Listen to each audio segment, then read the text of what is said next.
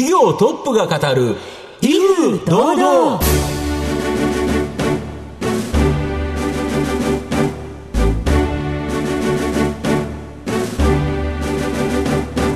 毎度相場の福の神こと藤本信之です。アシスタントの飯村美希です。この番組は巷で話題の気になる企業トップをお招きして番組の指揮者的役割である藤本信之さんが独特のタクトさばきでゲストの人となりを楽しく奏でて紹介していく企業情報番組です。さあ2024年最初の放送となります。今年も皆様どうぞよろしくお願いいたします。今回も素敵なゲストをお招きしてお送りいたします。どうぞ最後までお楽しみください。この番組は企業の情報システムのお困りごとをアウトソーシングで解決する IT サービスのトップランナーパシフィックネットの提供でお送りします。企業トップが語る威風堂々。それでは本日のゲストをご紹介します。証券コード6095東証プライム上場メドピア株式会社代表取締役社長 CEO、岩見洋さんにお越しいただいています。岩見さん、本日どうぞよろしくお願いいたします。よろしくお願いいたします。メドピア株式会社は、東京都中央区の銀座松竹スクエアに本社があります。現役医師でもある岩見社長が率いる医師向け情報サイト、メドピアを運営している企業です。それでは岩見さんの方から簡単に御社のことを教えてください。我々の会社は医療ど真ん中 IT 企業だと思ってまして今ご紹介いただいた通りえ、まあ、自分自身が医師ですのであの中心となるサービスは医師向けの、まあ、いわゆるコミュニティサイトを運営をしています。で、こちら、あの、日本に医師がまあ33万人ぐらいしかまあいないんですけど、はい、そのうちの17万人が、あの、メドピアのこのコミュニティサイトに登録していただいて、で、日々、まあ日常の診療でこういろいろ疑問に思うこととか、うん、まあたくさんあるので、そういうこう疑問を解消できるような、そういう場所をまあ提供しているというのがメドピアになります。はいありがとうございます。また事業内容については後ほどじっくりと伺わせていただきたいと思いますが、まずは、えー、岩見さんの自己紹介を兼ねまして、しばし質問にお付き合いいただければと思いますので、どうぞよろしくお願いいたします。ますでは、岩見さん、生年月日を教えてください。はい。えー、1974年の3月9日になります。はい。はいえー、現在おいくつでしょうか？えっ、と、今年50歳になります。はい。ご出身はどちらでしょうか？出身はの千葉県の佐倉市になりますね。お医者さんということですので、えー、小さい頃から目指されていらっしゃったんですか？直接意識したのはやっぱり兄の存在は大きいですね。あ、そうでしたか。2歳年上の兄がまあ医学部行って、はい、非常に楽しそうにまあ話すんですね。で、その、まだ学生ですけど、やっぱりその医師の仕事の、仕事に対する思いみたいなところを聞いたところが、やっぱりそこが一番大きかったかなとは思いますね。はい。はい、大学はどちらにお住みになられたのでしょう長野県の松本市の信州大学に行きました。その後、進路はどのようにお考えだったのでしょうか？えっと、実際、あの、私の場合は循環器内科ってあの、心臓の内科に、まあ、なろうと、それも実は兄貴の影響だったりするんですけど、まあ、心臓カテーテル検査っていうのの、まあ、一流の医師になろうと思ってたのが当時ですね。はい。その後東京女子大に行かれた、はい、ということなんですね。そうですね。はい。その後ご起業にはどうして至っていくのでしょうそうですね。あの、本当に起業って思ってなかったんですけど、実はそのまさに東京女子医大が、はい、あの、その頃東京女子医大事件っていうのを起こしてしまって、はい、で何が起きたかって、まあ、2004年の創業で、2004年って一番医療訴訟の件数が日本で史上最最高記録した年なんですね。それ背景にあるのはすなわち医療不信ですね。お医者さんっていうのは信用ならんというのが、まあ、当時の時代背景で、先ほどの通り女子大事件あれは、あの、カルテを改ざんするような、まあ、まあ、それ本当犯罪ですね。そういうことがまあいくつか起きてしまったりとか、あと医療ってやっぱり不確実なものなんで、医療ミスかどうかもわからないような、人が亡くなったらじゃあ医療ミスなんじゃないかって、そう疑う風潮ができちゃってたんですね。これはまあだいぶまずいし、自分の場合心臓であの、まあリスクもある疾患なので、まあ、このまあまあ医師として、まあ、生涯を終えるつもりだったけど、他のアプローチないのかなっていう、この医療不振っていう状況を何かしら変えることがまあできないかなって、まあ、いくつかいろいろ考えて、例えば医系技官っていって、あの、厚生労働省に入って、まあ、医師として入って、あの医療制度をいろいろこう整えていくような、そういう仕事もありますそうですね、はい。であとは例えば政治家になるとか、まあ、いろんなアプローチあるなと思ったんですけど、僕の場合は、規模はもしかしたら小さいかもしれないけど、当時の社会起業家ですね。で社会に対して株式会社の、民間の株式会社の形でアプローチをして、成功例をどんどんこう高速に回していく。そういうアプローチを取る医師が、まあ、言ってもいいんじゃないかなと思ったのが、まあ、始まりですね、起業についての。はい、はい、それでこう医者同士の情報が共有できたりだとか、えー、交流ができたりだとかっていう方向に向かっていくわけです、はい、そうですね。あのまず一旦世の中に、まあ、この状態まずいって思った中でで他の先生どう考えてるんだろうっていうのが僕の次のこうテーマだったんです、はい、自分だけもしかするとあの非常識な医者の考えになってるかもしれないのでまずは横の先生が何考えてるのかを知りたいっていうのから、まあ、始まってそれで自然にある意味コミュニティ。でコミュニティの中で先生たちといろいろ話していく中で、まあ、やっぱりみんなこう各それぞれのこう殻に閉じこもってたところがいろいろ意見交換していくと、まあ、やっぱりそうだなと。この状態やっぱりだいぶ良くないぞと。いうところから、えー、メドペのミッションとしてサポーティングドクターズヘルピングペイシェンツというのを置いてるんですけど、まあ、しっかりドクターをこうコミュニティの形にしてもこうサポートをすることでで最終的にあの間接的にはなるかもしれないですけどヘルピングペイシェンツにつながるだろうと。っていうのは医者の先には全国民がまあいるので、まあ、医者を支援することが結果として患者さんを救うことになりますねっていうのがまあ一旦その当時まあ決めたまあミッションですね。はいありがとうございます。創業までたどり着いてまいりました。皆さんにはどのように伝わりましたでしょうか？後半では岩見さんが率いますメドピア株式会社についてじっくりと伺っていきます。企業トップが語る威風堂々。では後半です。藤本さんのタクトがどうさえ渡るのか、ゲストの岩見さんとの共演をお楽しみください。メドピアグループの事業の基盤というのは、このドクタープラットフォームメドピアの集合値プラットフォーム事業ということなんですけど、これどんな事業になるんですか？この集合値プラットフォーム事業がメドピアグループのある意味、本当の主軸のまあビジネスになっていまして、売上の80%以上はこちらから得ているというものになります。で、冒頭少しあの申し上げましたが、ドクターのまあプラットームコミュニティサイト、で、日本の医師の約半数がここに所属してます。で、その中で、まあ、例えば、あの、いくつかこう、我々集合値って呼んでるんですけど、はいはい、あのいわゆる口コミの世界です。ね。医者にとってあのいわゆる論文の情報とかはすごく重要なんですけど、うん、同時に、まあ、例えば新しい薬が出ましたっていう時に、はい。はいその薬使っていいかどうかすごく悩むんですね。で、一人一人がそういう知恵とか経験とか、まあ、経験則を守っているので、それはある意味口コミの形で集めてきて、で我々代表的には薬の薬剤評価掲示板っていうものがあるんですけど、そちらの中で医者がこの薬使ったらこういう例えば副反応が出たよとか、こういうタイプの患者さんに合ってるよとかって情報を共有しています。で、これがまあメドピアのまあ集合値が価値になっていく。薬の食べログみたいに、食べログおっしゃる通りあれですよね、店舗じゃなくて、それが例えばその、なんかのがんのなんとかの薬であるとか、はい、そうです、ね、ということですか？そうですね。いわゆる医者が処方する薬について、ほぼすべて口コミを集めているというのが、あのメドペアのまず一つ価値ですね。で、これを、じゃあ医者がお金を払ってみるかっていうと、医者はむしろそこをあのアンケートに答えることでむしろ少しあのお小遣い稼ぎできるような場所なんですけど、ビジネスとしては、あの医師がやはりその A という薬に対してこの口コミを見に来たと、はい。はい。はい、そのタイミングでその A の販売している製薬企業が、あのプロモーションの場所をご提供しますなるほどなるほど。そうすると医師にとってはその口コミの情報、生々しい情報もあれば、製薬企業っていう、まあ、販売元からの情報も得られると、まあ、一挙両得という場所を作っているので、まあ、ある意味製薬企業からお金をいただくいわゆるマーケティング予算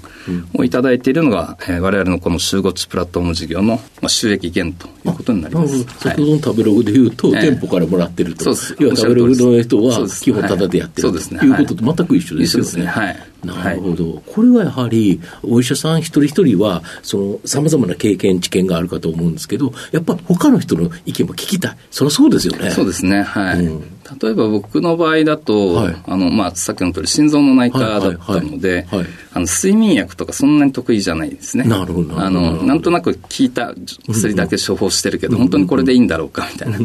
いう時に、ももちろん文献もたまに調べたりするんですけど、やっぱり基本的には自分の専門領域で忙しいので、他の領域でこう、詳しく文献見るとかっていうのはなかなか難しいという時に、一件だけの情報を見て判断すると危険ですけど、やっぱり例えば10人いて6人がそういう評価してるぞという話になれば、まあ、やっぱり専門家の書きっぷりであれば、あのある程度想像もつくので、そういう使い方っていうのは多いのかなと思いますね。なるほど。はい、そうすると製薬企業がそういうプロモーションの場として、いわゆる広告宣伝費のような形で出している、ね、という形になるんですか？はいあともう一つ、二つ目のところが、主に企業の人事部門や健康保険組合、まあ、これがお客さんとする、この予防医療プラットフォーム事業、はい、これも結構売り上げ大きいんですけど、そうですね、これ何やってるか、はい、こちらがあのあの2つ目のまあ柱と、現時点の柱ということになると思うんですけど、うんうん、代表的には2つのサービスがあります。うん、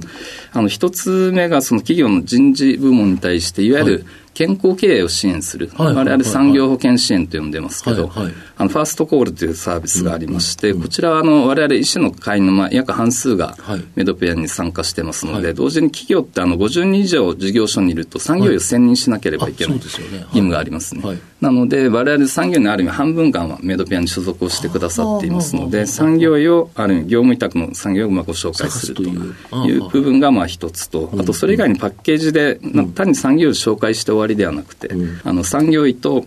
従業員との面談の管理って、これ、あの今、リモートワークなんで、かなりスケジュール調整とか大変なんですね。もしくはあのカルテではないですけど、こう産業医面談の記録を残すとか、まあ、いわゆる SARS 型のあのシステムのまあ提供という部分もございますし、あと他にストレスチェックをパッケージで提供したりとか、あといまだに皆さんそうだと思うんですけど、最近だとあの、検診のデータっていまだに紙でくると思うんですね、まあ、多くの場合。はいはいはい、でそれがあのデジタル化されるべきだよねということも含めて、うん、その健康診断の結果のまあデータ管理とか、そういう部分も含めて産業保険支援というのをやってるのがファーストコール。なりますまあ、そういう面でいうと、企業は業績っていうのを考えるときに、はい、やっぱり従業員にまずは健康になってもらおうと。ぱこれって国策として今、かなり進められてますよね。そうですね。予防の余計非常に、あの、うん、これぐらいこう真面目に健康診断やる国もないし、うん、あの、産業医がちゃんと選任義務があるみたいな国もやはりないらしいんですね。そういう意味では日本が非常に特徴的に世界の中で、まあ、先進的にいってるところですし、こちら側のいわゆる DX の世界っていうのは可能性は十分あるのかなと思いますね。紙だけでなくて、やっぱり TX 化する IT の力を使うことによって、より便利にできますよね。より効率的に、まあ、やっぱり産業医にこうかかる瞬間って、もうすでに結構、うん、あの疲弊している状態だと思うんです。よね。そういう意味でより早期にあの介入してあげる必要があったりするので、そういう意味では、ファーストコールは非常にあのご好評いただいているようなタイミングですね。で、もう一つ、あの、健保組合向けのサービスがありまして、こちらは、はい、えっ、ー、と、我々、フィッツプラスというあのグループ会社が提供しています。はい、で、こちらも2本目の柱の、まあ、一つのサービスなんですけども、うんうん、フィッツプラスに関しては、あの、健保組合の方が、まあ、いわゆる特定健診を受けて、あの、メタボ健診ですね、いわゆる。あれで引っかかった人に、あの、指導するというのが、あの、国がある意味定めているもので、で、それを我々が代行していて、いわゆるメタボ検診で引っかかった人に対して、管理栄養士さんがあの ICT タブレットとか、はい、まあリアルもありますけど、はい、通してあの食事の指導を差し上げるというサービスも提供しています。あともう一つ、育成中の事業として、医療機関とか医療現場の業務効率化をサポートする医療機関支援プラットフォーム事業、はい、これ、今、育成中ですか？そうですね、こちらが今、われわれでいう新規事業の、まあ、投資を、まあ、かなりしている事業、まあ、3つ目の柱に育てようとしている部分になりまして、すごく簡単に言うと、医療機関、あの病院、診療所、薬局の、まあ、DX ですね。でこちらもあの私、病院の経営にも少し関わっている部分があるんですが、あの病院ほどあのファックスがあんなにたくさん来るところないんです。ね。皆さん多分もうファックスの送り方知らないと思うんですけど。それぐらい来ますと。で、あとは例えば紹介状にしても、いまだに紙のやり取りをしなければいけない。あで、ね。はい、あちらが今、政府があのかなり急激に医療機関の DX を進めようとしていて、最近あのニュースでずっと話題になっている保険証の廃止とか、はい、あちらのマイナンバーカードに統一して、あちらの裏の意図というのはすべていわゆる医療情報をこれからデジタル化していく。で、各あの国民一人一人が自分の力で健康を管理していく状態にしたい。で、もう片方で、効果があることに対してはお金しっかり払うし、そうでないものにはそこまで払わないという時にはやっぱりちゃんと評価をしていかなければいけないので、あのデジタル化がまあ必要になると。そういう意味で政府はかなり後押しをしてくれてるので、で我々この医療機関支援プラットフォームについては、まあ、昨年ぐらいからかなりいい当たりがまあついているところで、初め薬局の DX からスタートしたんですけど、まあ、最近に関してはあの病院の、まあ、例えば予約のシステムですとか、あとは病診連携って病院と診療所との先ほどの紹介状のああいう連携とか、あちらもいろいろフォーマットも決まってきてるんです。政府主導です、フォーマットも決まってきてる中でいうと、まあ、そういう部分の DX とかも含めて、政府のやっぱり動きと合わせながらですけど、ただ政府の動きがイメージこれ3年ぐらいでやるよねっていうのが、結構今1年ぐらいでもやるぞってかなりスピードが上がってますので、その意味では我々ベンチャーとしても、まあ、その政府の舵取りにしっかり乗っかった形でビジネスとして展開していきたいなと、そういうフェーズです、ね、なるほど、はい、一つずつの病院とか診療所がシステムを構築する、それは無理だから、同じシステムを作って、それを月額料金で皆さんに使っていただく、そうですね、イメージとしては、いわゆるストック型、はい、サース型のビジネスをイメージしてますね。はい御社の今後の成長を引っ張るもの、改めて教えていただきたいんですが。基本的にはやはりあの IT の会社で、IT の会社の意味で言うと人なんですね、うん。うん、投資の対象は人ですと、はい、でその先にサポーティングドクターズ、ヘルピングペーシェンツを実現するサービスが、まあ、あの現状で言うと3つ柱として、あの育ちつつあるという意味で言うと、今、われわれグループ全体でまあ1000名の組織になっていますけど、やはりその人、それぞれがある意味、まあ、働きやすいはもちろんですけど、働きがいを感じられるような、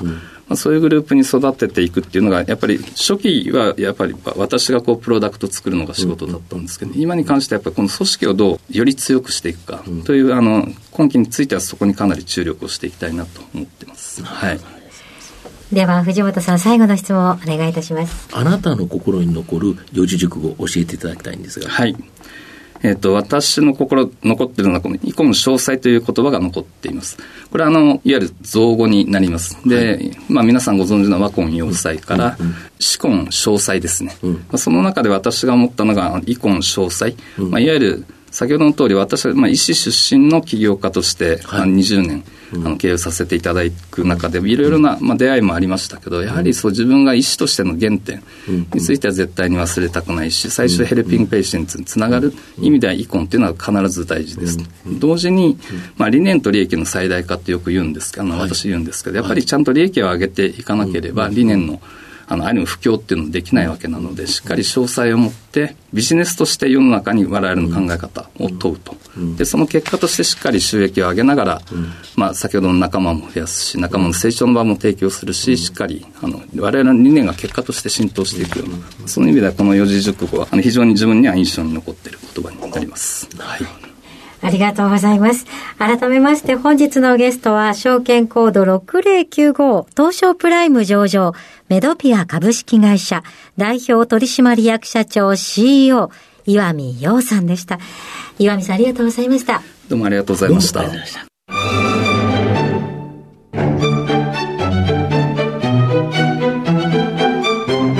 企業トップが語る威風堂々。